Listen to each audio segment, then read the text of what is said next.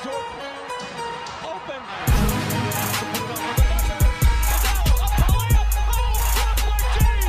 this the dagger?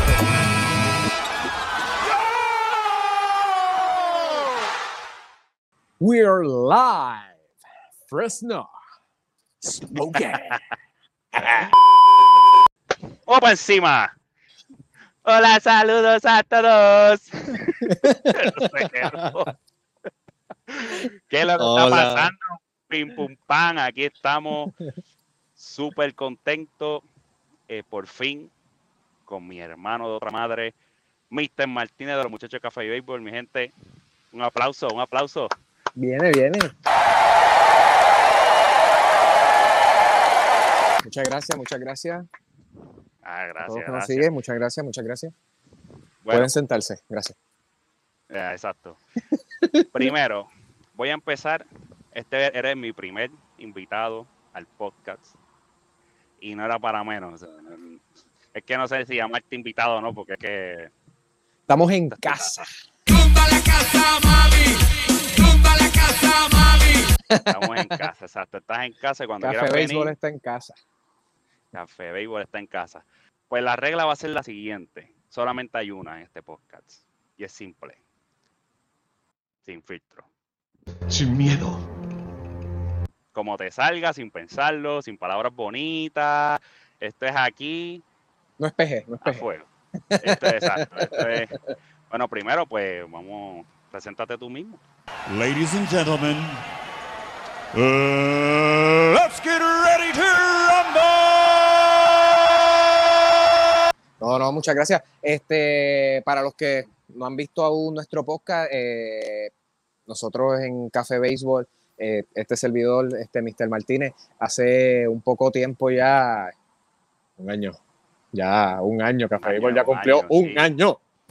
Ya, Cumplimos ya un sí, año, claro. este, eh, lo que empezó como, como una idea, tomó una forma espectacular, este, dirigimos todo lo que tiene que ver con, con, con béisbol, hablamos un poco, nos creemos que sabemos algo de esto, este, llevándolo así, llevándolo a la gente desde nuestro punto de vista, que es el punto de vista que tú y yo como panas muchas veces eh, hablamos y obviamente nos vamos a embarrar un montón, otras veces las vamos a acertar. Al momento, los que han escuchado los podcasts de Café Béisbol saben que los Angels me han hecho caerme bien brutal, eh, bien encojonado con eso, pero Bueno, pero no se enoje. Es parte, es parte de, es parte de, de- de esto. Tú sabes, unas veces las vamos a pegar y otras no, pero siempre intentando Claro. llevar el mejor contenido a nuestra gente. Eh, hicimos también ya un crossover contigo allá, este, de Hablemos con, Hablemos con Café, que los que no han visto pueden buscarlo en nuestro canal de, de YouTube. Allí está. Eh, y nada, nuestro, nuestro concepto es un concepto un poquito más educativo, eh, ¿verdad? Para, para toda la gente. Eh, pero sí hablamos de todo lo que está sucediendo eh, a nivel de, de, de MLB. Esta semana hemos dado bien duro a lo que es la AA de, de aquí de Puerto. Rico. Le han dado duro, duro, durísimo. Sí, le hemos dado duro a la AA. En verano, que vinieron muchas estatales, este, estuvimos esto, eh, cubriendo varios juegos en el ESPN eh, Complex allá en Florida. Aquí en Puerto Rico fuimos a, a Guayama, que uno de mis equipos estaba jugando. Llegamos tercero en esa, en esa categoría de 7 y 8 años. Ujú. Esto, tuvimos mucho éxito, lo que se esperaban que los que esperaban que éramos la Cherry. I'm sorry. Se la comieron agria.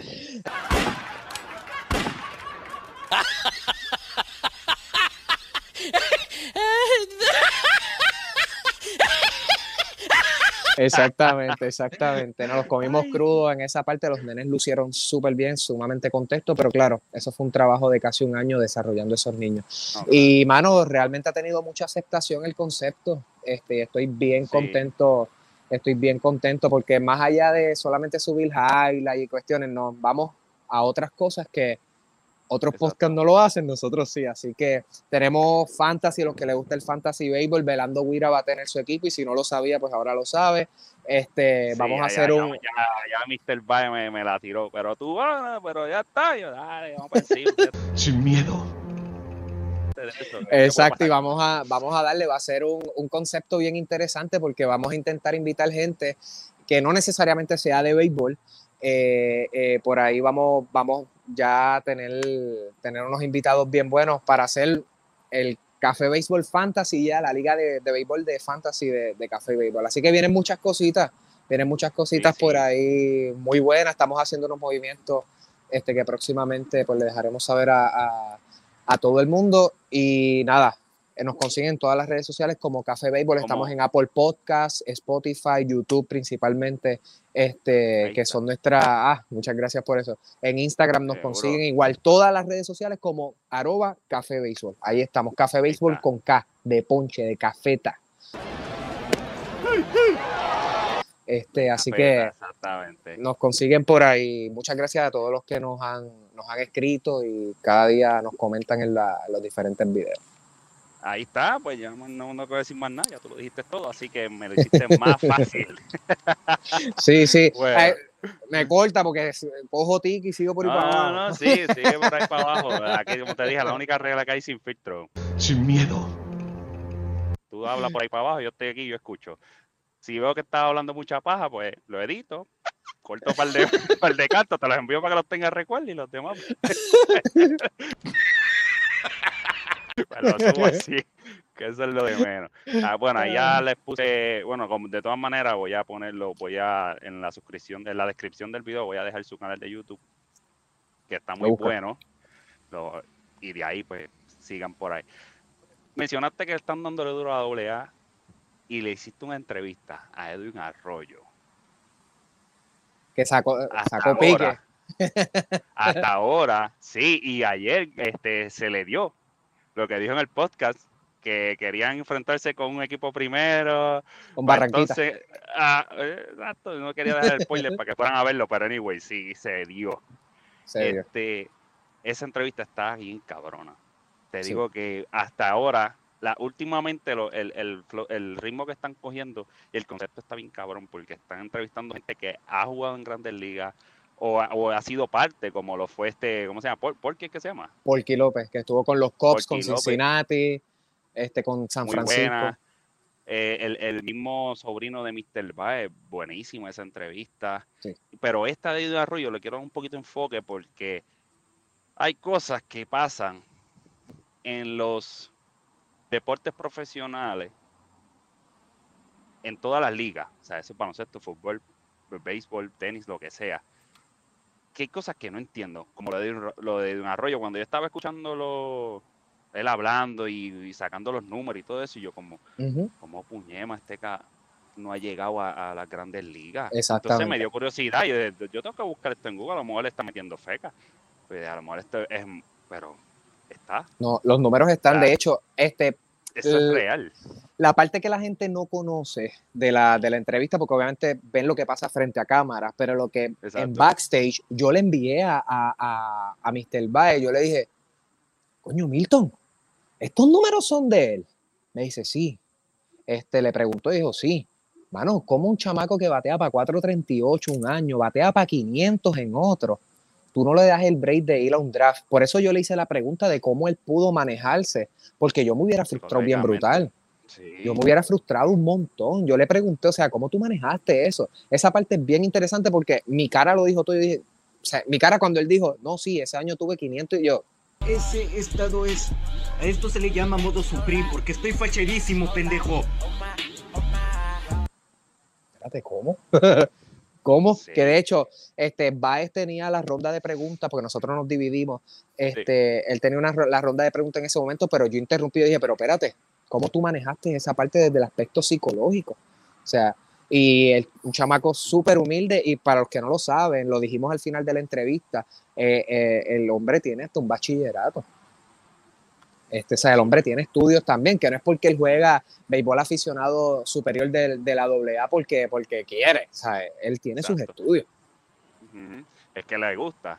Le Exacto. gusta, punto. Le gusta el béisbol y yo creo que va a hacerlo por mucho, mucho tiempo. Ojalá que, espero, hay que hacer esto viral. Gente, compartan esto. Le voy a dejar en la descripción también. O sea, y le voy a dejar el canal de Café Béisbol. También le voy a dar las redes sociales de Edwin Arroyo. Sí. Porque ese hombre hay que hacerlo viral. De alguna manera u otra, no es porque sea puertorriqueño. Pero es injusto. Y ya yo en, en mi primer podcast toqué lo que fue Isaiah Thomas, que al sol de hoy no tiene equipo. Pero este hombre, ¿cómo es posible? Es que, es que me pongo a pensar y es que no hay ninguna explicación lógica que te diga a ti. Él no está aquí por esto. que no es natural. Todo esto es una especie de conspiración. No lo está, los números están, los récords están, eh, la trayectoria está, hizo todo lo que se supone que entre comillas se Hiciera. haya hecho. Correcto. Exacto, para, para poder llegar a Grandes Ligas y aún así no llega. Y para mí eso me, me estuvo bien interesante. Y, y- y fue para mí una de las partes favoritas, aparte cuando empezó a tirarle pique a la Liga AA, eso estuvo bueno. Pero cuando tocaste el, el tema psicológico, fue para mí fue una de las mejores partes porque hoy día, ¿verdad? Se, ha tocado, se está tocando más eso que antes. Antes tú decías, ah, este, tengo un problema, tengo una depresión, ah, dale dos pescosas, bébete una malta y comete un empanadísimo por ahí para abajo, que no ha pasado nada. O eso, es, eso son ñoñerías, eso son, eso es la mierda que, uno, se- que siempre se ha dicho. Y qué bueno que lo tocaste. Y él, como en parte fue un ejemplo de que, mira, no pasó, pero cogí el próximo año y ah, lo usé como de motivación, que eso fue muy bueno. Pero ya no vamos a tener más spoilers porque si no, no te van a ir a ver. Así No, definitivo. Eh, Café esa, esa entrevista también, cuando yo estuve haciendo el research, eh, ese hombre lo aman. O sea, a Edwin lo aman en, en- en los diferentes estados que ha jugado en la Asociación Americana y en la Liga del Atlántico. Y es como él dijo en la entrevista, si me elimino, ellos están esperando a que él se elimine para que al otro día viajar e irse para la Liga del Ah. Atlántico. O sea, a ese nivel, el chamaco es bueno. Realmente el chamaco es sí, bueno. no, definitivamente, definitivamente. Y te tengo una pregunta sobre béisbol antes de pasar al básquet. Chan, chan, chan. Hoy, hoy, o sea, ahí mójate de, de pecho. ¿Quién gana la Serie Mundial? ¿O quiénes llegan a la Serie Mundial? ¿Qué voy a decir yo, señor juez? ¿Quién va a saber más? ¿Este señor que está inventando o yo que me lo eché al pico? ¿Quiénes tú tienes llegando a la Serie Mundial? Mira, hoy han cambiado muchos panoramas. En la nacional sigo diciendo que son los Dodgers. Este, lo dije desde el día uno y vuelvo y recalco, son los Dodgers. Ay, San Francisco está arriba. Son los Dodgers. En un juego de wild card, eh, Max Scherzer, el nene, el caballo, el macaracachimba, el papá de los pollitos. Tú Ah, tienes que, espero que regrese pronto, eh, porque pues ha estado lesionado, pero espero que regrese pronto Clayton Kershaw. Tú tienes a Bueller, este, y tienes a Urias, tienes de los cinco de la rotación, porque lamentablemente lo de Bauer, pues, eh, está Sí, bien complicada la cosa, Está está, de verdad que se embarró al momento y realmente el Clubhouse no quiere que regrese, pero cualquiera, ¿a qué quiero llegar? Que en un juego de Wildcard, cuando tú tienes un, un, juego de muerte súbita, enfrentarte a cualquiera de esos cuatro que yo mencioné, mira, entrega el juego, entrégalo.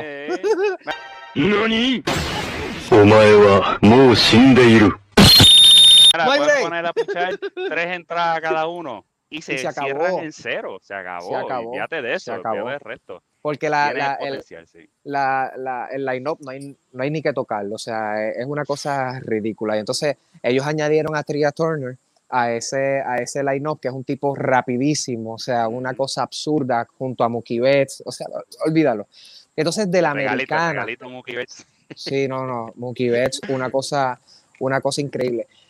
Y en la americana, mano, ahora realmente está bien difícil. Los Yankees, ahora mismo con esos cambios que han hecho, hoy que estamos grabando este podcast, este, ganaron el octavo juego al hilo. Sí. Y no han sido juegos que han estado cerrados, han sido juegos que han sido muy abiertos. Este, 8 a 2, 10 a 2, eh, hoy fue 7 a 1.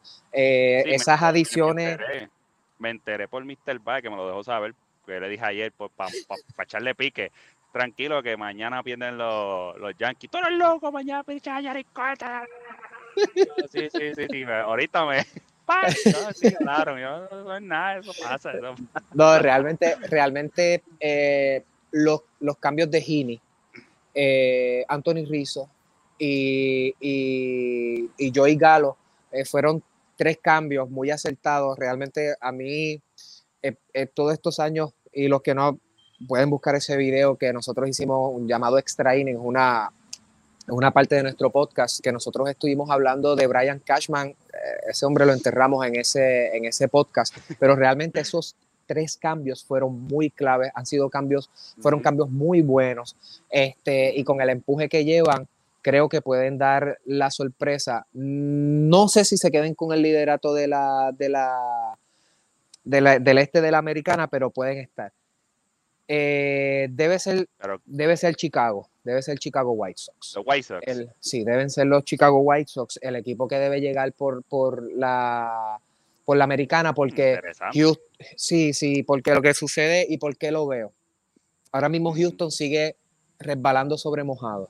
No logran encontrarse finalmente eh, el equipo que se supone que sea Houston. Sí, está liderando el oeste de la, de la, de la americana, pero es porque también este, lo- lo- los atléticos han perdido también el bolazo de, de Bassett en el, en el, ¿verdad? En lo que fue el ojo, Sí, el pómulo. Este, lamentablemente, posiblemente se queda fuera de la temporada y es un hombre que ya llevaba 12 victorias en la temporada, así que esa baja hay que ver si ellos logran. Entonces, eh, le suspendieron también esto a otros de, sus de sus jugadores claves por, por el asunto de, de, de esteroides. Eh, siguen teniendo el problema. Boston, que tuvo ahí un empuje bien brutal en junio, en mes de julio fueron líderes, qué sé yo. En mes de agosto se cayeron por completo, no se encuentran eh. Chris Sale regresó, yo esperaba que tuviera un impacto más fuerte. El equipo que se ha mantenido al tope todo el tiempo han sido los White Sox y añádele que ellos, ellos tienen ahora a el hombre del, del- del brazo chueco, Craig Kimbrell, que, o sea, tú tienes un tipo que era closer en los Cubs, que lo traes entonces a añadirle a, a Hendricks, que es el closer de ellos. Hendrix, Ah. que está. Yo lo tengo uno de los fantasy, me tiene gozando ese macho. No, no, el hombre está, está, Eh. está nasty. Ese hombre está nasty, Ajá. olvídate de eso. Este, eh, entonces, Kimbrel te viene a tirar la octava entrada. Ponle que, que, que Giolito te tire siete entraditas cómodos, eh, Lance Lynn te tire siete entraditas, este, Keikel, todos ellos, o sea, que esa rotación, porque Rodón está, está lesionado, Sí, está mal, eh, también lo tengo. pero Está te mal. tiran, te tiran siete. Viene la octava Kimbrel, te viene la novena Hendricks, ya en la séptima cierra que se acabó. O sea, ya ahí no hay break. O sea, en la central ellos están solo hace tiempo, ya ellos ganan esa división cómodamente.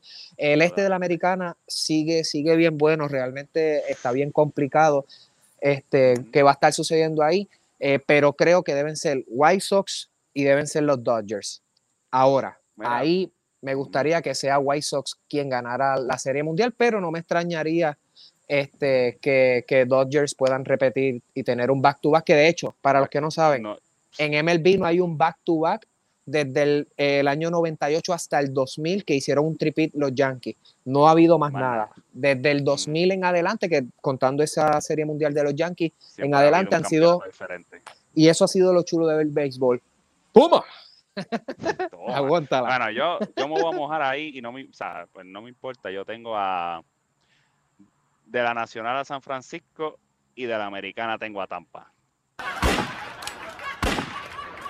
Sin miedo. Esa es la que hay. Esa es la que hay. San Francisco y Tampa. San Francisco, este, lo que sucede con San Francisco es que en una serie 5-3, este, teniendo en cuenta, si cruzaran, por ejemplo, o una serie 7-4, este, llevándolo porque probablemente, naturalmente, el béisbol, para los que no saben, eh, este año el formato va a ser, dos, van a entrar los tres equipos naturalmente de división, los dos wildcard y el récord del wildcard se enfrenta al mejor récord de la, eh, de la nacional. Pero por ahí está Milwaukee. Este, Milwaukee hay que tener mucho cuidado. Cincinnati, Cincinnati acaba de, de empatarle a los padres. Así que mucha gente está diciendo que los padres versus Dodgers. Yo no sé cuán real puede ser eso. San Luis siempre aprieta al final. Mm, San Luis siempre aprieta al final. No podemos dejar a San Luis a un lado. Eso es importante. No los Mm. dejen, no descarten a San Luis nunca.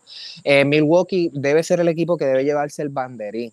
Pero los, los padres, porque yo sé que va a ver gente que va a comentar, ¡Ay, los padres está a ti! ¡Ay, mami! Sí, los padres está a ti, Mr. Lesión. Apunten eso. Sí, sí, papi, ya él está, ya él está, ya él está en un Pero lo que están haciendo está bien. Que lo mencionó Poniéndolo en el outfit.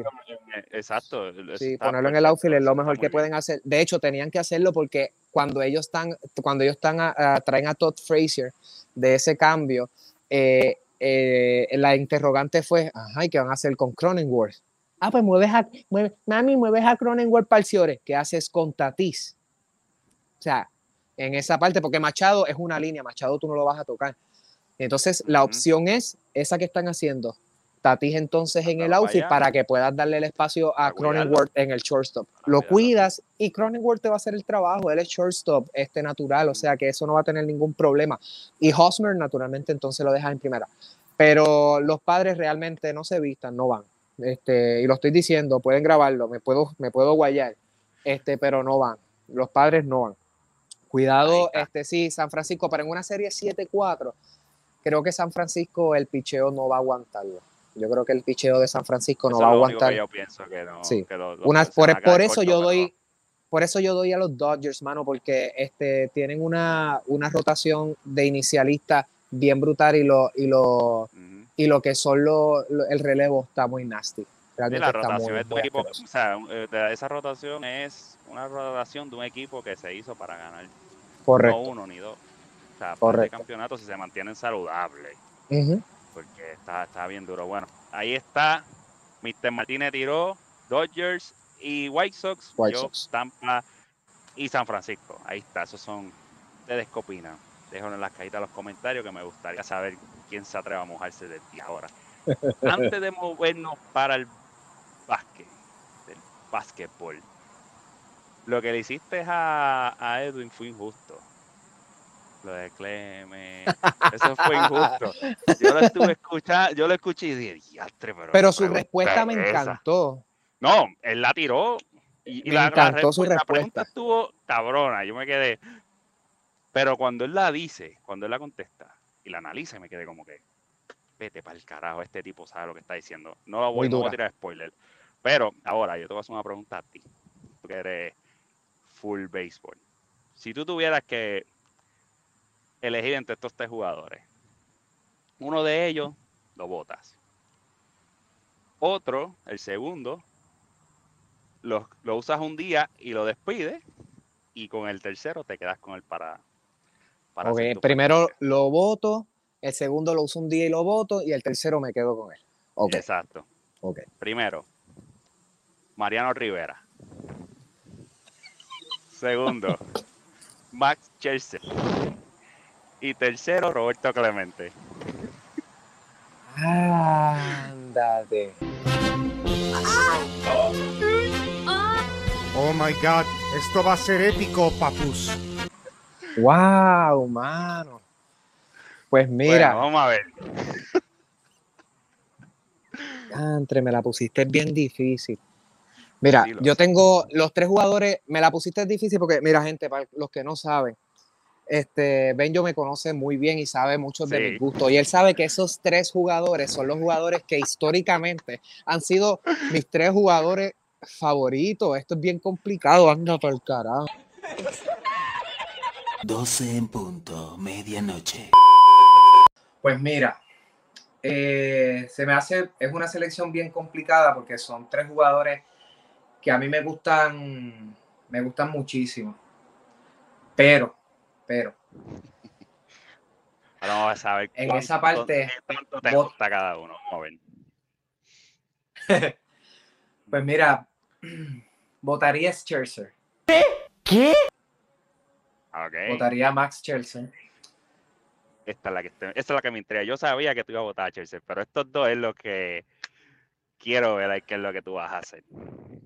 Pues mira, pensando, sí, como, como fanático, como amantes de ellos, pero siendo, pensando frío, creo que, mano, me quedaría con la opción de poder salvar mis juegos y tener al mejor cerrador del mundo. Así que usaría un día a Roberto Clemente y me quedaría con Mariano Rivera. ¡Ah, Este!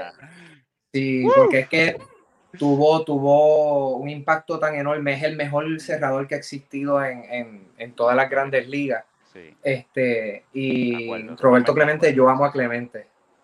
amamos, amamos, amamos. Sí, yo amo demasiado a Roberto Clemente, pero me quedo con Mariano.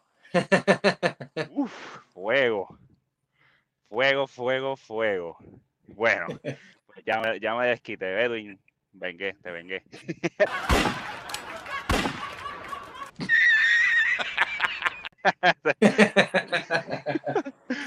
bueno, ahora vamos para mi área. Welcome to my world. Vamos para el básquet. Vamos a empezar. ¿Cuál es tu equipo favorito? Los Bulls de Chicago. Pero los que saben, pues saben que soy bien amante de, de Greg Popovich y su filosofía de juego.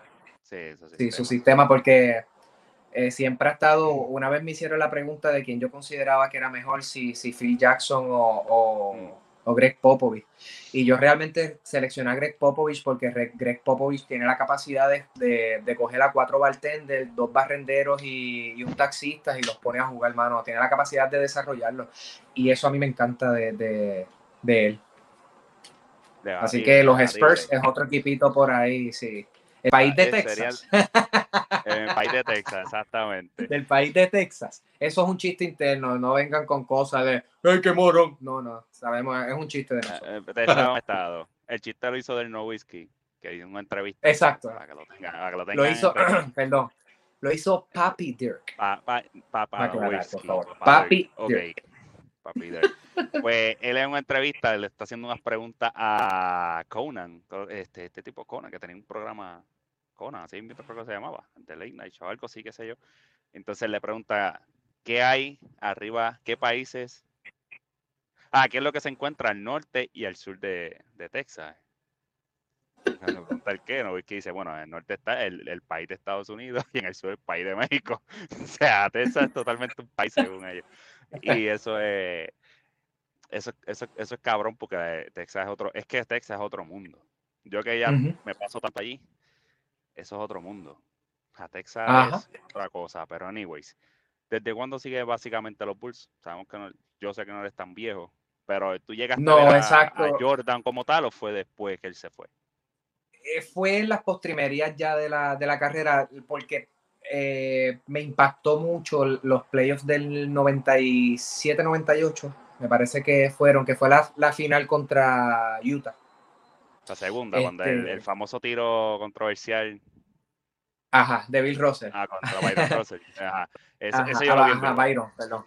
Este, eh, desde entonces. Pero realmente el jugador que a mí me gustaba de los Bulls era Tony Kukoc. Este, era el jugador que a mí me gustaba de los Bulls. Eso es algo que yo creo que ustedes no sabían. Quizás la gente piensa que es por. Jordan y demás. Pero el jugador que a mí me gustaba era, era Tony Kukoc. Mi jugador favorito de la NBA era Tim Duncan. Siempre me han gustado los, los- los- los hombres que Lo juegan veo. de la 3 para arriba. Son mis posiciones favoritas. Oye, qué, qué cosa más cabrona. Yo no, ese yo no, ni- me acabo de enterar Tony Kukoc. O sea, no es malo porque Tony, Tony Sí. Kukoc tampoco, si vieron el, el The Last Dance, saben que Exacto. cuando jugaron contra ellos, Jordan dijo, vamos a coger a este tipo y vamos a descojonar. Exacto, cuando jugaron contra ellos. Croacia fueron bien duros con él y fueron un poquito injustos, bendito, pero después Sí, les demostró realmente lo que había. cría, él no se dejó, o sea, le dieron a pela, pero él, él, él- él, su juego este, individual, él dijo, yo no me voy a dejar de esta gente. Y pues cuando llegó a Chicago, pues ya, esa es otra historia, pero para eso vean The Last Dance, yo no voy a estar dando tantas explicaciones. Exacto. Ahora, ya saben que este hombre es Chicago. ¿Qué cosas se te vienen a la mente cuando tú ves esto?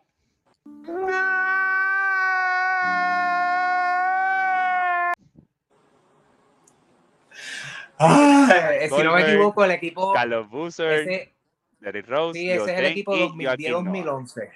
Ajá. ¿Qué- Sí, ese es el equipo memorias se te vienen a la mente? 2010-2011. Honestamente, me viene un poquito de frustración porque después mirar, exceptuando obviamente a Joaquín Noah, porque pues Tom Thibodeau se lo comió, este, que es lo que podri- podría pasarle a, a, a Randall ahora mismo. Ese hombre se Sí, chupó a Joaquín. Noah. Eh, pero eh, en esa parte, ese equipo, cuando tú miras los impactos que tuvo, lo- los jugadores que pusiste ahí, Kyle Colbert, Lou Orden, Carlos Busser, todos los, como esos jugadores impactaron cuando salieron de los Bulls, yo seguía mirando, de hecho ahí no está en esa imagen, pero está Gibson, esto que Ujú, también sí. ha, ha sido de impacto en otra, en otra franquicia. Uno dice, coño, pudimos haber hecho más. Claro, hay un asunto de lesiones que hubo, Este, pero, mano, cuando tú a un jugador, se supone que el juego du- dure, y esto es un chiste también interno de nosotros, un juego que dura 48 minutos como es la NBA, tú le das 50, imposible que te puedan, te puedan durar. Y yo siempre he dicho que Derrick Rose ha sido de los mejores jugadores que ha pasado por la organización de los Bulls. Pero tantos minutos en, la, en, la, en las costillas que de hecho, que nosotros hemos hablado sobre eso, la culpa, la culpa de que Derrick Rose se lesionara cuando tú tienes un juego por más de 12 puntos arriba y lo tienes en las partes finales del juego, esa es la estupidez, la ridiculez más grande que puede hacer un dirigente y lo hizo Tom Thibodeau y ahí es que él se lesiona el ACL. O sea, que la lesión en la rodilla que, que, que tuvo Derrick Rose fue por culpa del mal manejo de, de Tom Thibodeau y perdonen el amor que le tengo a ese tipo.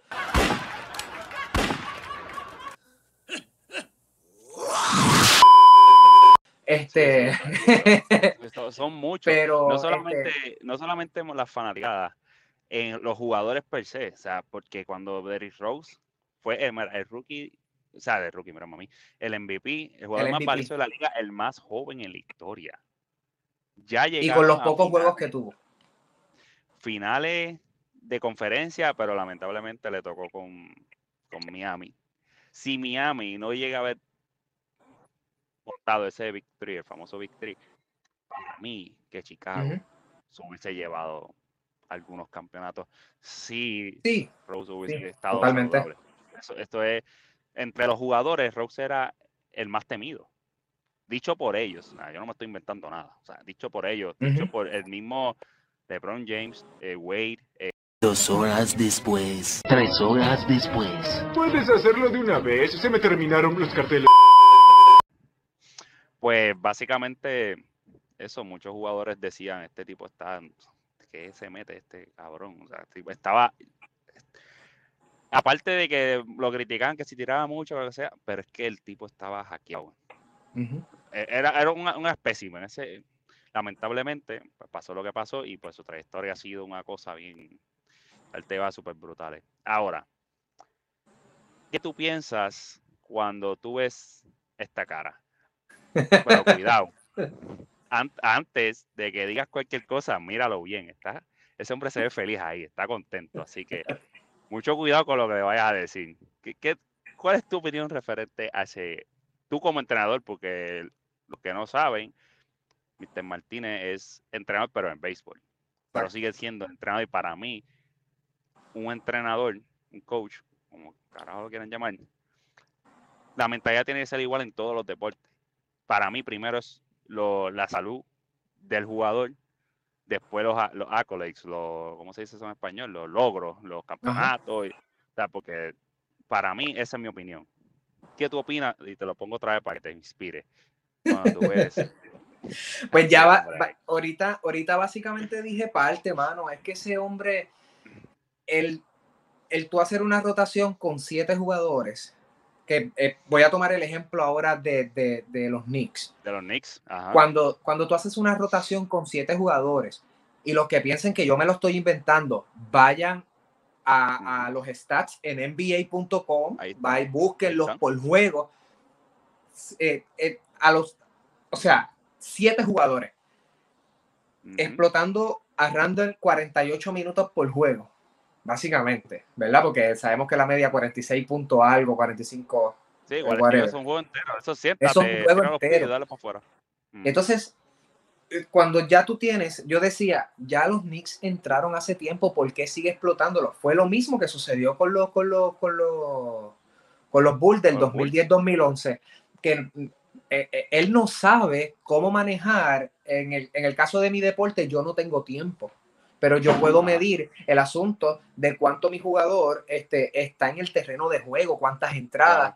Oye, un tipo profesional que tiene 248 mil asistentes detrás de ellos y un front office que se pasan ayudándolo este, para crear el plan de juego, ¿cómo es posible que tú este, no puedas tomar las decisiones acertadas en el momento correcto, siendo un profesional de tantos años, profesional pues, ¿verdad? Porque pues dirige una liga profesional, pero no necesariamente tenga que tener el título, no puedas hacer eh, tener un jugador con, con más de 12 puntos de ventaja acabándose el último minuto de juego, tú vas a tenerlo todavía en el, en el, en la cancha. O sea, me parece que, que es un dirigente que sí, los esquemas defensivos pueden ser muy buenos, etcétera, excelente, pero eh, siento que él no sabe cómo, cómo manejar el tiempo de juego este, para eso. Y sí, le saca mucho provecho a algunos jugadores, explotándolo la- las rodillas. Si, si Randall sigue como va, en tres o cuatro años no vamos a tener jugador. No, o sea, se va a partir en eh, algún momento, sí. Obligado, obligado. Va a llegar el momento que no va, no va a aguantar, claro, está joven, perfecto, pero Derrick Rose lo fue también. A los 23 fue que no me acuerdo qué edad exactamente tenía, pero 20 bajito. A 22, 23, eso es algo ridículo.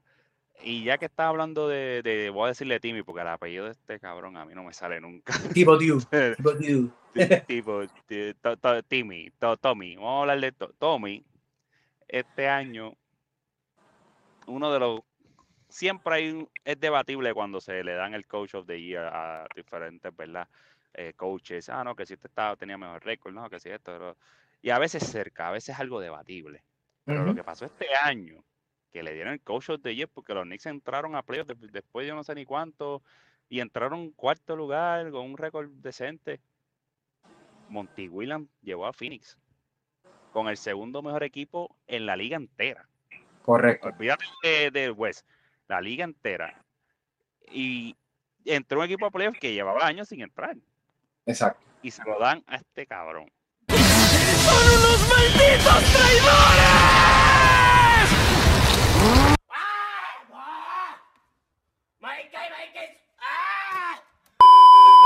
Yo, yo no sé. Otra de las cosas que yo digo, pero ¿qué es esto? Y para terminar con este tipo que ya me, se me está subiendo la vena. Bueno, pero no se enoje. ya, ya la vuelta me está inflando. Ponle caption a esto.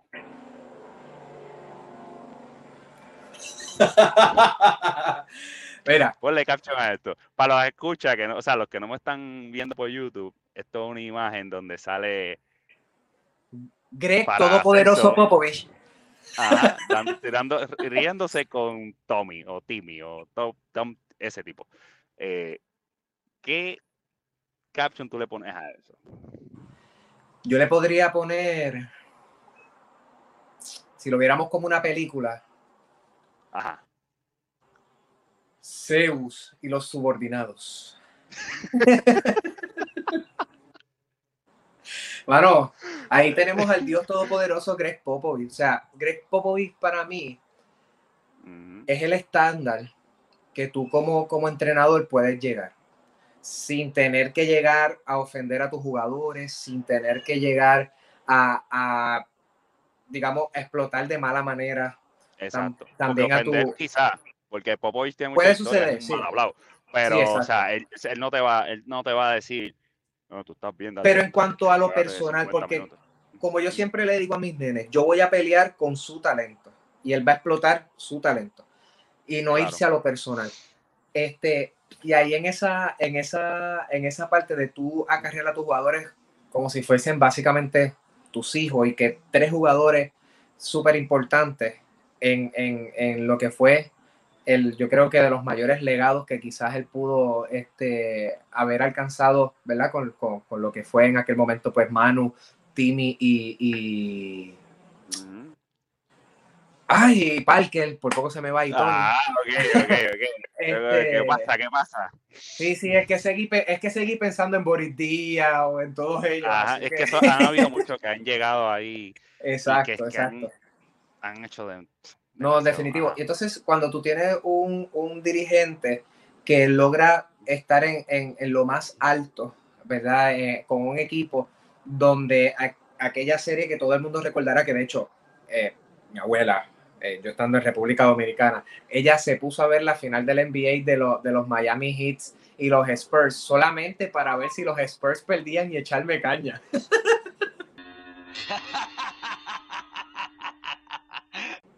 y yo Pero estuve ¿cuál fue la, feliz porque segunda, la primera vez que se enfrentaron o la segunda vez? eh, la que los viejos ganaron. No recuerdo si Ah, fue la la segunda. primera. Ajá, pues la sí, segunda. porque la segunda le dieron 2013. una clase a. Sí, Fue le- Le 2013. dieron una clase muy. No, este. Eso fue 2014. Porque 2011 fue Dallas, 2012 fue Heat, back to back, Heat otra vez y después.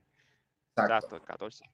Pues esa, esa, iba a decir esa serie mundial, perdonen, es que pues el chico. Sí, Este- es, serie mundial, es lo- es Esa- equivalente. esa serie, sí, sí, esa serie final, esto, eh, yo siempre decía y tuve que tragarme las palabras que Eric Spolt, Eric Spoelstra, Harry Potter, ajá. ajá, Eric Spoelstra, este, hasta que él no tuviera ese victory y él pudiera hacer algo, él, y él me demostrara que él era un buen dirigente, eh, yo le iba a dar mi respeto. Y la realidad es que este año pasado en la burbuja, ese macho se llevó mi respeto.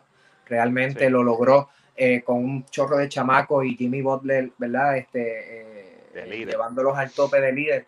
Este, ahí, pues, realmente, pues, Eric Spolstra se ganó mi respeto, pero Greg Popovich realmente, pues, sería porque Zeus. Todavía no está en esa liga, no. no, Exacto, no sería Zeus y los subordinados. El plebeyo, el plebeyo allá. Los, los Con la plebe. Zeus y los plebeyos.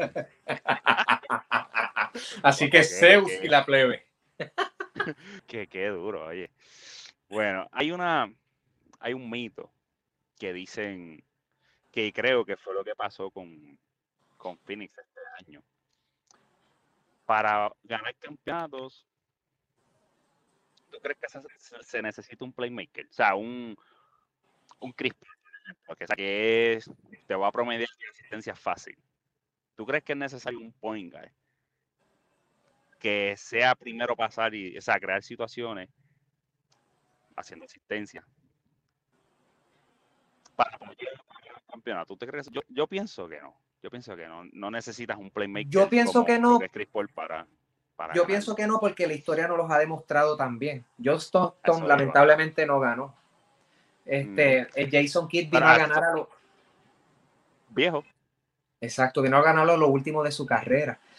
Este, así que no necesariamente el tú tener un guard, este, un playmaker, ¿verdad? Natural, eh, te va a dar los resultados. Sí lo vimos con, con el Big Three de, de- de los Celtics, de cuando estuvo eh, Kevin Garnett, eh, Paul Pierce con Rondo, lo pudimos ver, teníamos un playmaker natural, pero tenías a Kevin Garnett, caballo, o sea, Exacto, a eso voy.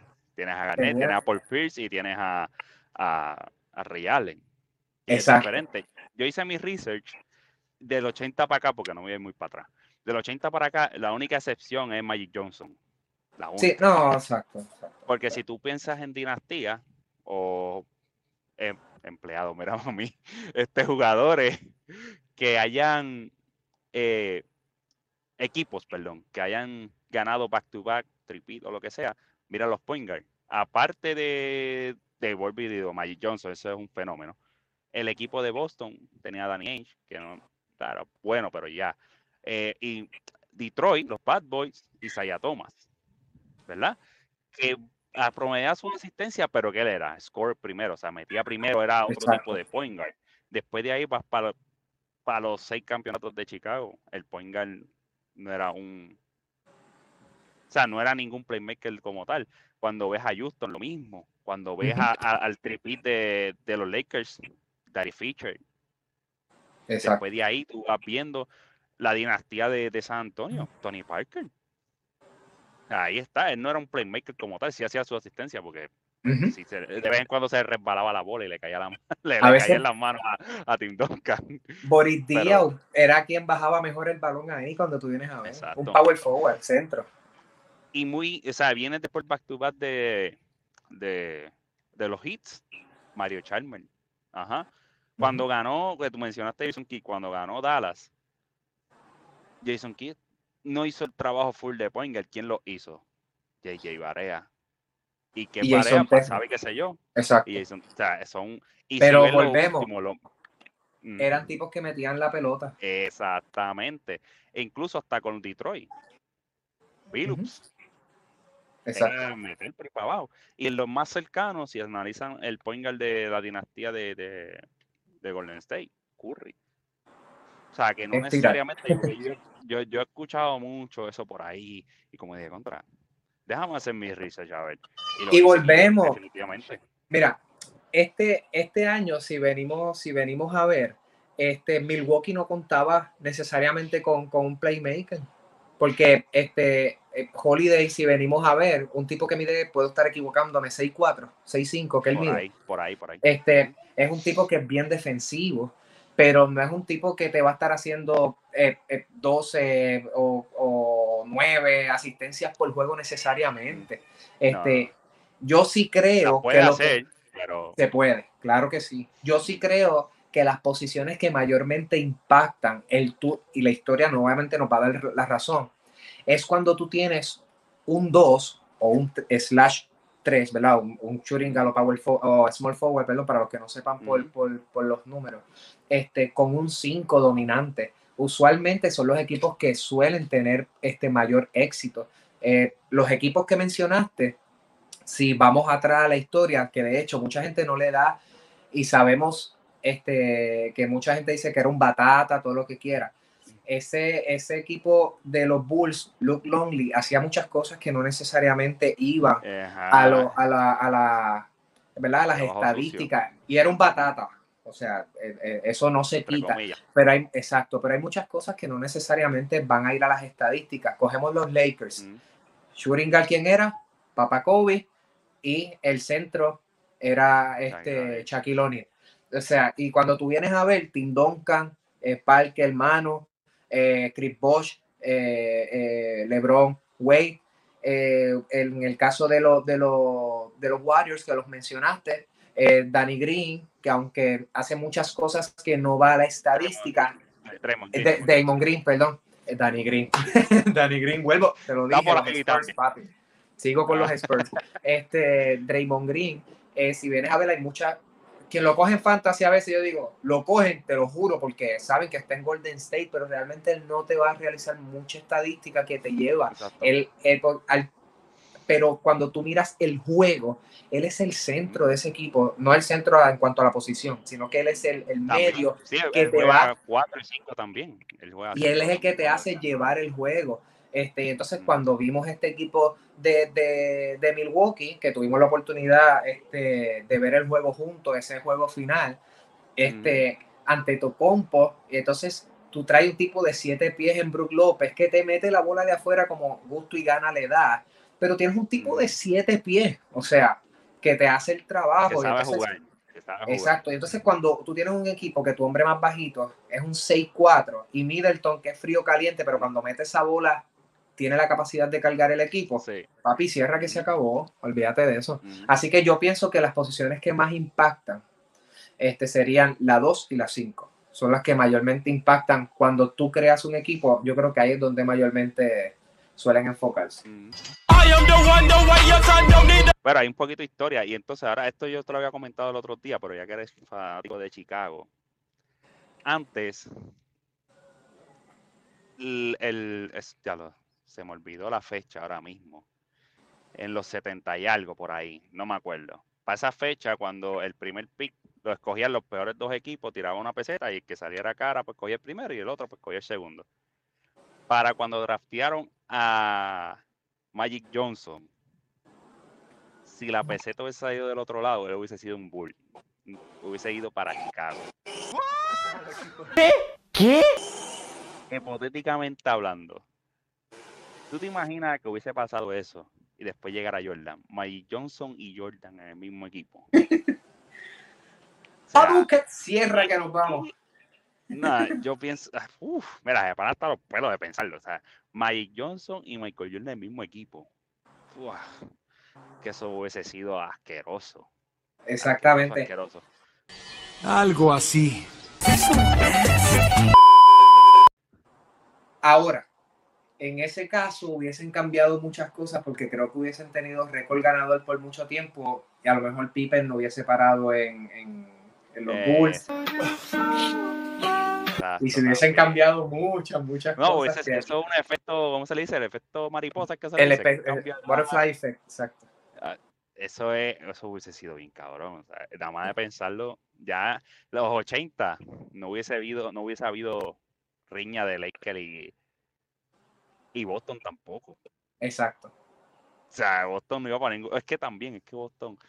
Eso hubiese estado cabrón, ¿verdad? Magic Johnson batallándose en una final con.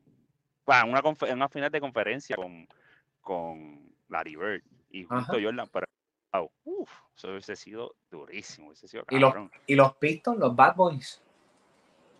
Uf.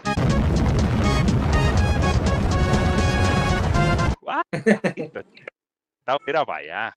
Pero para que tú veas, solamente un Que de hecho, pequeño cambio en el pasado hubiese sido cabrón. antes la NBA era dominada muchísimo por el este. O sea, que, que Sí. en esa parte, los que piensan que siempre el oeste ha sido los equipos súper dominantes y demás, no. ha sido del no 2000 siempre para acá, más o menos. Exacto, no 2000 siempre para ha sido acá. así. Es lo que sucede en MLB, que la gente piensa que la liga americana es mucho mejor liga que la nacional, pero vámonos atrás, la nacional tenía de hijo a la liga americana en el, en el Mm. pasado, así que eso son ciclos, realmente son Son ciclos. ciclos, así que- exacto. Está, está- esto llevan ya un par de, de años que los West Sí. es el, el sólido, pero vamos a ver si ya el, es- el este se está acomodando. El este se está acomodando y me gusta lo que estoy viendo.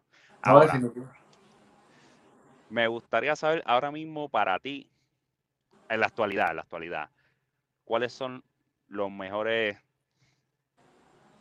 no los mejores, los más que te gusten, los mejores cinco, o los más que te gusten, los cinco los que más te gusten de la actualidad hoy. De la actualidad hoy. No tiene que ser por posiciones, simplemente los que te gusten. So you want to see how good you are? Sí, sí, los que me gustan. Pues mira, me gusta, este, es que es por los impactos que también tiene. Eh, naturalmente ahí tiene que estar LeBron James, tiene que estar Kevin Durant, este, tiene que estar Giannis Antetokounmpo. ok. Um, mano, tiene, wow, es que está complicado. Seis hojas después.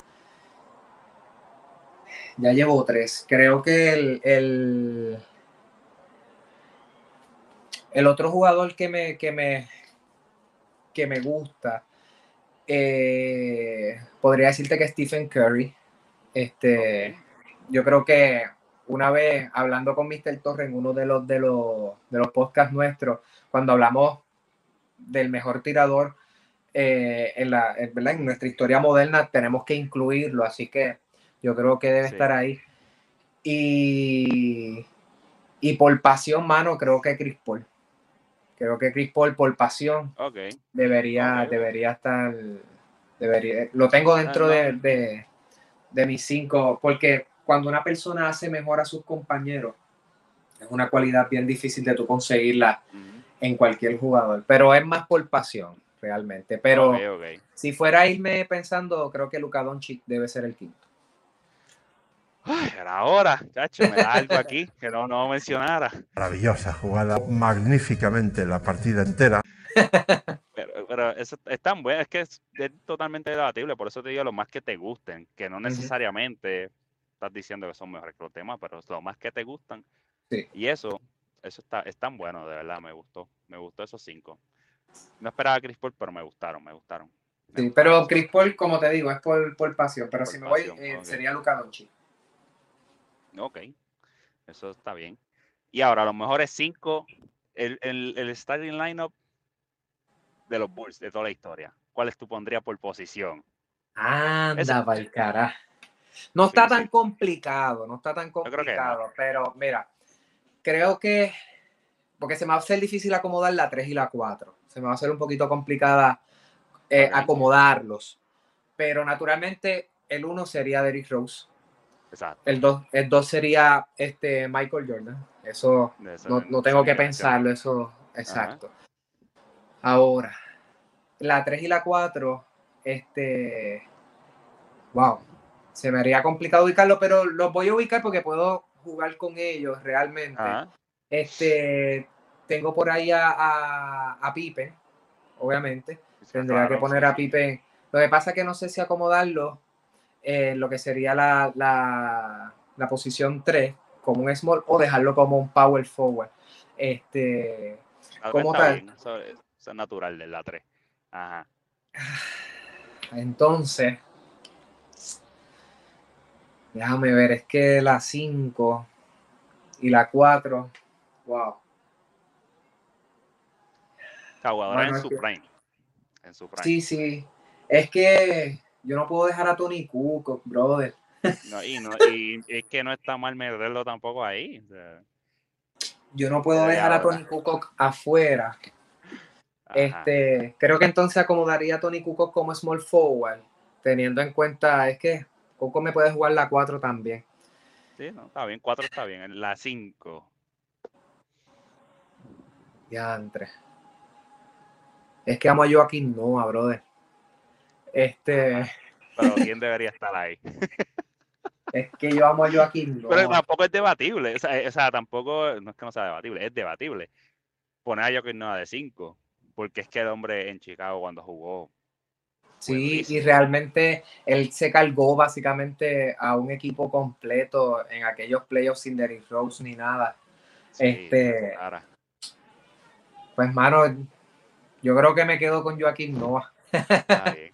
Dejamos a Roman embotado. Este, sí, lo que pasa es que Dennis Rodman, hombre. no, no, no, no, Dennis Rodman es el mejor power forward este, eh, en cuanto a defensa y demás, pero es que como Dennis Rodman, estoy pensando en los jugadores que realmente No fueron va a hacer Bulls. falta tampoco. No, no, es que eh, eh, quiero explicarme antes de que la gente me, me, Mm, me, cuel- me corte el cuello. Sí, sí. Sin miedo. Si se fijan, los jugadores que, que cogí en un eh, que cogí son Sí, jugadores que fueron fueron Bulls, exacto. Y Dennis Rodman viene de Detroit con todo el asunto Ajá. y después pasó a los Spurs. Este, entonces Dennis Rodman sí fue un jugador que fue clave naturalmente en, en lo que fue la, la segunda parte de, de los de los ¿verdad? de los Bulls, fue bien importante. Pero en cuanto a jugadores Bulls de la mata, si, si fuera a coger Sí, mis sí, cinco, Puro, puro, puro. Exacto, serían esos. Pero sí, Denis Roman, pero lo que pasa es que Denis Roman, pues no, no. eh, eh, fue un Bulls, pero no lo considero un Bulls este, de sangre, de raza. Ah, claro, sí. Bueno, es Así algo que- totalmente debatible, así que a mí me gustaron, ahí tienen los top 5 de Mr. Martínez, Derrick Rose, Michael Jordan, Scottie Pippen, Tony Kukoc, Tony Kukoc, y Joaquin, Joaquín Noah. Noah. Exacto. Me gusta, es- oye, ese, ese cuadro para ganarle hay que darle duro, hay que, hay que coger un buen equipo. Bueno, ¿ustedes qué opinan? ¿Esos cinco están bien, están mal? ¿Te gustan, no te gustan? Dame tus cinco y nos podemos debatir un poco. Ahora, Ah, y al que no Ah. le guste, que se joda. Que se joda. Ahora lo tengo que conseguir. Y al que no le gusta, que se joda.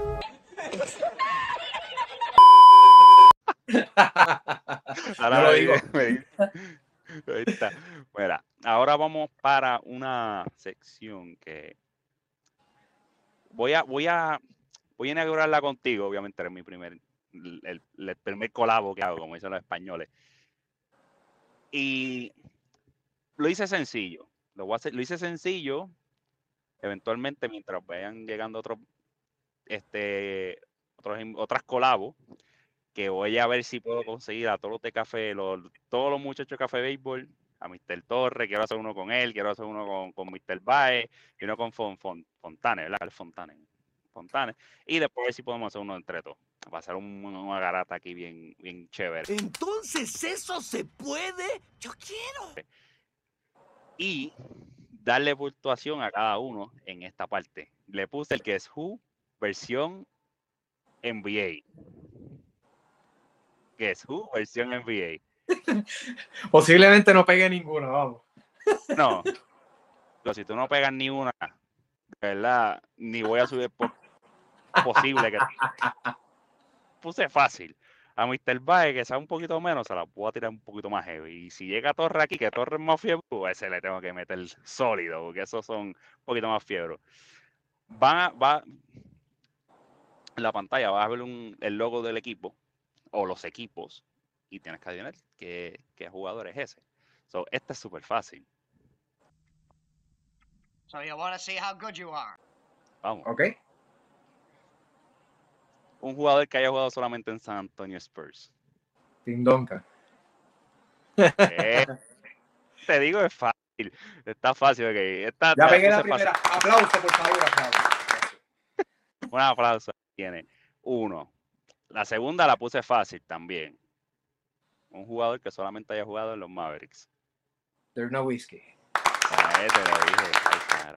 Súper fácil, te las puse fácil. Ahora, vamos a poner un poquito de dificultad, que tampoco es tanto, pero un jugador que haya jugado en los Pelícanos de Nueva Orleans y en los Lakers. Anthony Davis. Para pa Eh. pa pa. Ahora, vamos a ver aquí. Un jugador que haya jugado en Miami, en Chicago, en los Cavaliers y otra vez en Miami. Aquí te la complico un poco. Eh, Kyle Colbert. ¡Ah! No, tienes tres oportunidades. Ahí No está la es Kyle primera. Colbert. No es Kyle Colbert. Empezó en Miami, lo drafteó Miami, pasó para los Bulls, se fue para Cleveland y terminó su carrera en Miami. Lou Orden. Bro, what are you talking about? ¿Qué? No, tampoco. Te quedas con una. Ándate. Escucha bien, empezó en Miami, se fue para su ciudad natal, Chicago, se fue para Cavaliers y terminó su carrera en Hits, como se supone. Como se supone que fuera desde un principio. 3 y 28 de la madrugada. Ok, me queda una. Otra vez, empezó su carrera en Miami. Este es el último la que te voy a dar, como dicen los boricuas, la. Te voy a dar el último la. Empezó su carrera en Miami. Se fue para su, para su ciudad natal, Chicago. Estuvo un tiempito en Cleveland, hicieron un negocio y terminó su carrera como se supone en Miami Heat. Y terminó su carrera en Miami. Wait a minute. Who are you? Como se supone. Yantre. ¿Para qué año fue esto? Bueno, se retiró hace poco. Yo creo que hace dos años o tres que se retiró. No mucho. Como hace dos años creo que se retiró él. Que es de tu época. Es de ahora. es de- Jugó diez y pico de años nada más. Ándate. ¿Te rinde? ¿Cómo va a ser? No me digas. Hacho, yo creo que sí, esa me la pusiste difícil, no sé. Cuando lo vea va a decir, vete para el carajo. Dwayne Wade jugó en Chicago. ¿Qué voy a decir yo, señor juez? ¿Quién va a saber más? ¿Este señor que está inventando o yo que me lo eché al pico? Sí. Du- Dwayne Wade jugó en Chicago. Cuando le hicieron la puerca en Miami, que no le, quisieron dar, no le quisieron dar los chavos que quería, y se fue para su ciudad natal, que es Chicago, y jugó ahí, pero y jugó una, una temporada, Es cierto. Pues fue para Cleveland. Como eh, hicieron un saque, LeBron y él son bien panas, y de vente para acá, y entonces buscaron la manera de, de llevarlo sí, lo que, lo que sucede es que por alguna razón no asociaba lo de los Bulls y, y, y Cleveland. Ya. Bueno, tres. Tienes tres y una mala. Pero está bien. No está mal. Todavía tienes una, una vez. Ahora. Pero si aquello es difícil, bueno, bueno, yo pienso que no. Pienso que no es difícil. Empezó en Chicago, pasó a los Knicks, jugó en Cleveland, fue en Minnesota, jugó en Detroit y volvió a los Knicks. Y lo volvió a los Knicks y actualmente está en los Knicks. Ya no te puedo decir más nada. Derrick Rose. Ahí está. Digo que él jugó con, con, con Milwaukee y eso, no, con Timberwolves, perdón, con Minnesota y eso me acuerdo. Sí, él estuvo ahí uno que fue cuando metió cinco puntos, que todo el, bueno, de 5-4, pero en ese Minnesota cuando todo el mundo empezó a gritarle MVP, de verdad fue un juego bien emotivo para Everything, man. I worked my ass off, bro. I, like, I wouldn't have did this for the, the franchise, the, the organization, the, the fans, everybody, man. I wouldn't be able to play the way I play, man. y que lo vi Eso- por eso me acuerdo de eso. Wow, bueno, ahí está, el Guess Who versión NBA. Martínez sacó de, de cinco cuadros. Vamos a ver cómo, vamos a ver cómo sacan los demás. Los demás Oye, muchachos, vamos a ver. Esa está buena. es. Este segmento lo llevo desde el primer capítulo, pero no había puesto nombre. Y esto es para cerrar ya y para ir cerrando. Le puse la voz de la experiencia. Y ahí fue donde. Y ahora es donde voy a dar un pequeñito. No sé si decirle consejo decirle mensaje motivacional. Y todos estos que van a salir aquí son de ya jugadores de cualquier deporte profesional. Y este caso, en este momento, o sea, en este momento no, en, en esta ocasión, o como sea que se diga, me fui buscando, indagando en frases o cosas que habían dicho peloteros famosos.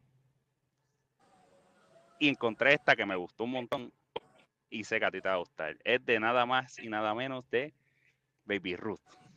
Así que la voz de la experiencia, según Baby Ruth dice, la manera en la que el equipo juega determinará su éxito. Podrías tener el, e- podrías tener el más grande equipo con las mejores estrellas del mundo, pero si no juegan juntos, el club no valdrá ni un centavo. Baby Ruth. ¿Qué Cualquiera diría que está hablando, cualquiera diría que está hablando de los, de los Yankees del 2003 al 2000, al 2008.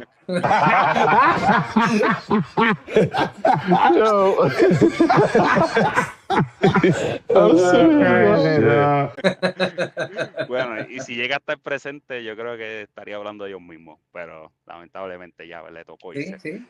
¿Qué opinas? tú? Exactamente. Y tú que estás más metido en eso de, de- del béisbol, ¿qué tú opinas de esas palabras de ese hombre tan... No, una- definitivamente, de si los- lo- de-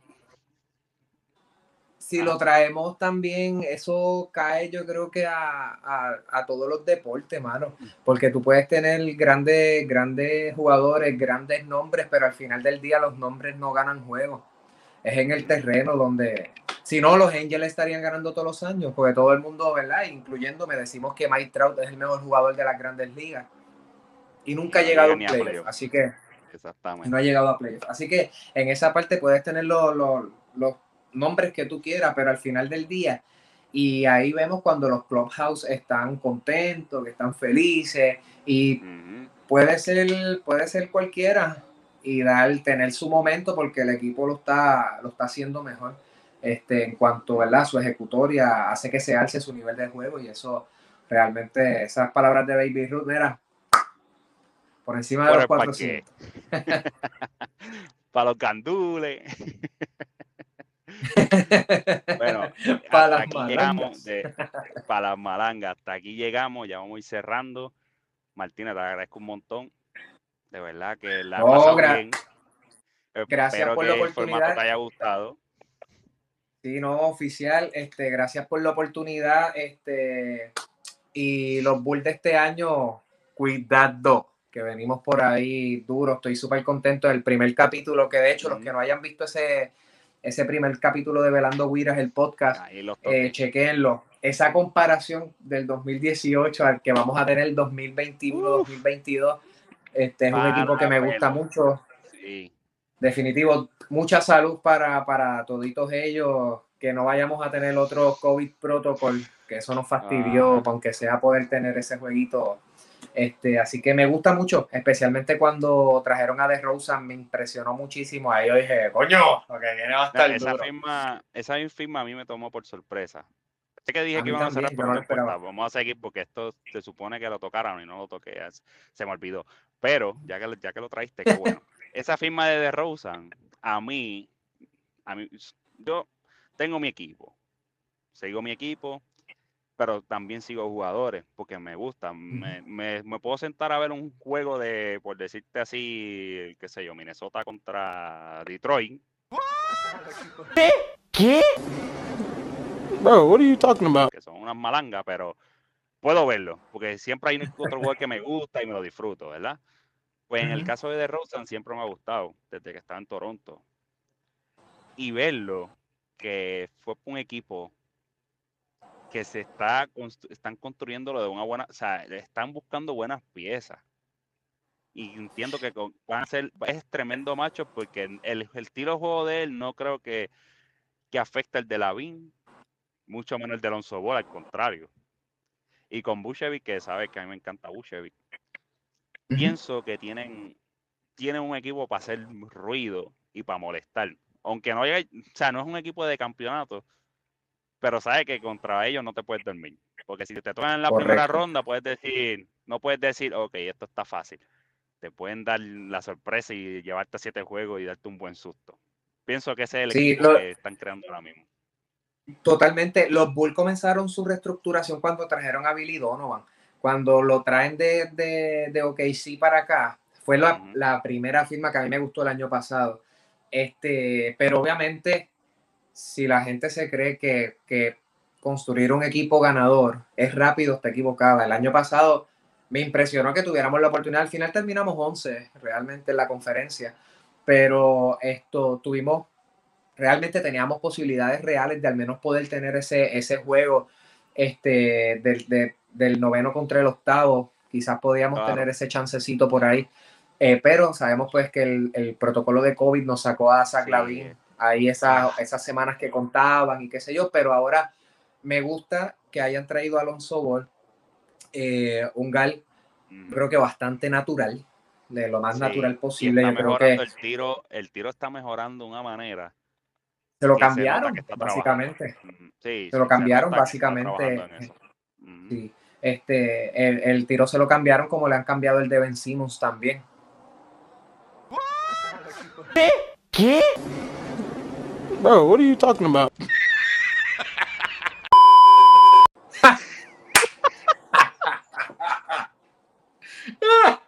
No, no, está Pero-.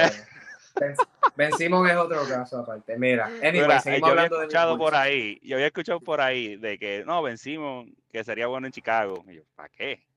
Nada, yo prefiero a Alonso Ball. Ahora mismo, yo prefiero a Alonso Ball que a Claro. Ben Simmons. Ben Simmons tiene Claro. el talento, es un guard 6'9, es rápido, defiende bien, pero es que a la hora de la verdad no hace más nada, no mete, él sí mete, Yo no- mete 40 puntos toda en la pintura, pero tampoco es que se, como, es que, ok, ¿cómo es posible que Tony Parker midiendo 6, 6'2, 6'3, promediara más puntos que en la pintura que muchos centros y aprovechaba eso, esa rapidez, pero vencimos que tiene rapidez, tiene altura, no lo hace y cuando lo hace mete 40 puntos, pero no es algo consistente. Que hasta que ese hombre no se ponga las pilas, se va a quedar. Y si se sigue con ese flow, porque vienen los videos que en parte las redes sociales son buenas, sí, pero el hype. Ah, mira, está practicando el tiro, pa, metiendo par de triple. Y, y todo el mundo, ah, está practicando. Lleva dos años haciendo la misma mierda. Y cuando empieza la NBA Exacto. y el tiro, eh, se quedó allá en, el- en- en- en la cancha práctica. Porque no, no Exacto. No, y este, la, la, no sé si te acuerdas, en la final de, de, de Milwaukee, ¿verdad? Ahora con, con Phoenix, este, que yo te dije, por favor, si ves a, a, a Devin Booker, llámalo, dile que aparezca, ¿dónde está? ¿Verdad? Te dice el vacilón, eh, pues, está Ajá. ahí, no está. Pues es lo mismo que pasa con, con Ben Simmons. Tienes que llamarlo, ver dónde está. Casper desapareció, se fue, no, no existe. Sí. En playoff, se, se- mentalmente, psicológicamente, él no puede bregar con eso. Pero anyway, no estamos hablando de Ben Simmons y los, No, claro. los, los, los, los Bulls. Volvemos para los Bulls. Volvemos para los Bulls. Exacto. ¿Dónde tienes a los Bulls este- esta temporada? Lo Pues tengo mira, récord ganador por lo menos, pero ¿en qué spot yo- tú los tienes? De hecho, para el que no lo sepa, el primer año que, que Billy eh, Donovan no, no ha tenido un récord por encima de 500 ha sido este. Ujú. Este, y con todo y eso, fue, fue 4, tengo el dato por aquí, fue 4.31, terminamos con récord de 31 y 41, que no está mal. Para un equipo que se encontraba en Que una reestructuración completa, no está nada mal. O sea, que vienen por ahí. Que Vamos a bien vienen partir a por ahí, vienen por ahí, exacto. Este, exactamente. Todas las temporadas que tuvo con OKC fueron por encima de 500, que eso, que eso es importante. Así que tenemos un, un coach ganador, este, y ahora le están poniendo un equipo bastante decente. Eh, me preocupa, todavía no se sabe qué va a pasar con Lauri Markkanen. Eh, yo creo que él va a ser el, el, el, el, el missing link del equipo. Este, así que si ese, ese eslabón lo logramos retener nuevamente, que se logre hacer algo con él y se mantenga la temporada, yo creo que ahí le va a poder dar el tiempo este, de descanso que quizá este, eh, eh, Daniel Tays eh, va, va a estar teniendo, porque están hablando que quizás sea el power forward este, del equipo. No sé si Daniel finalmente, pues, lo, ajá, no sé si finalmente lo sea, pero este Bucevic va a necesitar descanso, así que este, esperemos, esperemos que se dé. Donde los tengo, siendo honesto, creo que en una quinta, una sexta este, posición en el este. Yo los tengo por ahí. Este, eh, si dan la sorpresa un poquito más arriba, no me molesta. este, Yo tengo pero deben estar. Yo creo que van ¿Cómo? a dar el push. Yo creo que, que si encajan bien, porque tienen, tienen, no es que tengan el mejor banquillo de la, de la liga, pero sientas a Alonso Ball y tienes a, a Caruso o a Kobe White que van a salir Sí. del, del, del banco. Kobe White, espero que pueda regresar. Espero que pueda Sí. regresar bien de su lesión. Sí, este- definitivamente. Y Así que si Kobe White- bien saludable toda esa gente, ese equipo va a ser un problema. Exacto, porque Kobe White, ponle que le pueda dar su descanso a, a- y pueda jugar sus 15, 18 minutitos, este, por lo menos, ¿verdad? Hasta que él engrane bien Claro. y, y- y sepamos que, que- que no va a tener un, un- un setback, que eso no sería nada bueno, obviamente. Eh, Alex Caruso, que pueda meter por lo menos 12, 15 puntitos, no, no, no vendrían mal. Este, pero por lo menos que pueda hacer un doble dígito por noche, este, no, no, no estaría, está- 10 sería de 10 a- formidable. de 10 a 14. De 10 a 14 Exacto, sería el que- que, tiene. que nosotros, que nosotros los fanáticos de los Bulls sepamos que Lavín cuando salga va a tener alguien que va por lo menos a meter la bola, que podamos tener Claro. eso. Y de, de Rosen, pues que pueda ser el líder que, que- que en la cancha que esperamos que sea, ¿verdad? Que pueda llevar este, nuevamente su juego este, y tener esos años nuevamente que tuvo en Toronto en, en, eso, en, ese, en ese entonces. Y, creo y que tenemos, mala- tenemos él un no tuvo malas temporadas de, no- él no tuvo malas temporadas en, en San Antonio tampoco. En San Antonio no, fue que él se fue y se perdió. Lo que pasa es que fue- la, la competencia es diferente, el ambiente es diferente, el equipo no tenía, San Antonio no tenía un equipo competitivo en estos últimos años tampoco. O sea que hay, o sea, también hay que, y y por poco se cuelan. Yo, yo pensaba que ellos iban a colar para el torneo para poder entrar a la playoff. Yo pensé ellos Sí. iban, pero Ellos intentaron reestructurar y tener un Big Three nuevamente. eh, por eso es que yo lo vi de esta forma. Traen a la Marcus Aldrich un juego para que entonces sustituyera a Timmy. Obviamente no se logró. Este, que, que no, no realmente, pues, este, no dio pies con bola realmente en la, en la franquicia. Este Kawhi Leonard ya después cuando llega a San Antonio, pues ya tú lo tienes ahí, tienes a un hombre que se esperaba que fuera a ser el hombre franquicia, un tipo que nunca ha dado problemas, un tipo callado, que apenas se ríe. Este, este, así que en ese aspecto, sí, sí, no, tú sabes cómo, cómo es. Este, eh, y entonces ya tú tenías dos jugadores, pero entonces no tenías el GAR que te llevaba Patty Mills, es más un scorer, no te va a llevar el juego como quizás te lo llevaba un, un Tony Parker. Así que en esa parte es creo que ellos nunca pudieron también, hacer esa transición. caliente. Eh, pero cuando de Rosen lo traen, que fue injusto, cuando lo traen a, a, a los Spurs, y digo que es injusto porque pienso que esa temporada él pudo haber hecho mucho en Toronto, era su año, este, pero lamentablemente no se, no se logró. Este, pero pues eh, natu- naturalmente sabemos que por razones de salud la Marcus Aldrich tiene que salir de la liga. Este, y ahora pues Dam- DeMar DeRozan pues viene para los Bulls. Feliz. Así que, Este, así estaba- que- todos contentos. Sí, sí, todos felices, todos contentos, todos ganamos. Este, y este año espero que todos los fanáticos de los Bulls podamos celebrar un poquito más. Sí, de Este- se lo merecen, se lo merecen. No, ahí, definitivamente. Han estado ahí, de verdad que sí. Y, pues mira, pues ahora sí, ahora sí que nos vamos. Llevamos aquí ya un rato hablando. Este, se me, olvi- se me ha olvidado en todos los otros videos. Suscríbete, dale like, dale a la campanita.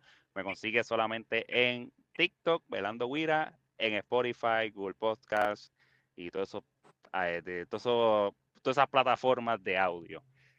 Bueno, espero que la hayas pasado bien, que te haya gustado el formato. A los que vieron, en los que van a ver esto, saben que el, ¿cómo se llama? ¿Cómo fue que le puse? El Guess Who versión NBA van para todos ven aquí. Así que prepárense, hagan sus asignaciones y busquen por ahí porque los voy a pillar alguno y otro. Bueno, Martínez, muchas gracias. ¿Algo más que quieras aportar antes de No, irnos? Recor- recordarles suscribirse. Este, recuerden que a Café Béisbol, como dijimos ahorita, nos encuentran como Café Béisbol en todas la- las plataformas. Eh, al igual que, que Abelardo Guira, eh, no, no se olviden suscribirse. Rieguen la voz, gente, porque si no la riegan, no podemos hacer nada. De que vale que usted se disfrute esto, goce, se ría, nos queme, nos pele, pero no lo pase. Así que vamos a, a pasarlo. No digo que le hagamos caso a la tía. No digo que le hagamos caso a la tía Marta porque nos pueden linchar, este, así que en esa parte eh, terminamos entonces como, eh, por lo menos a mí me gusta terminando diciendo, Yeah.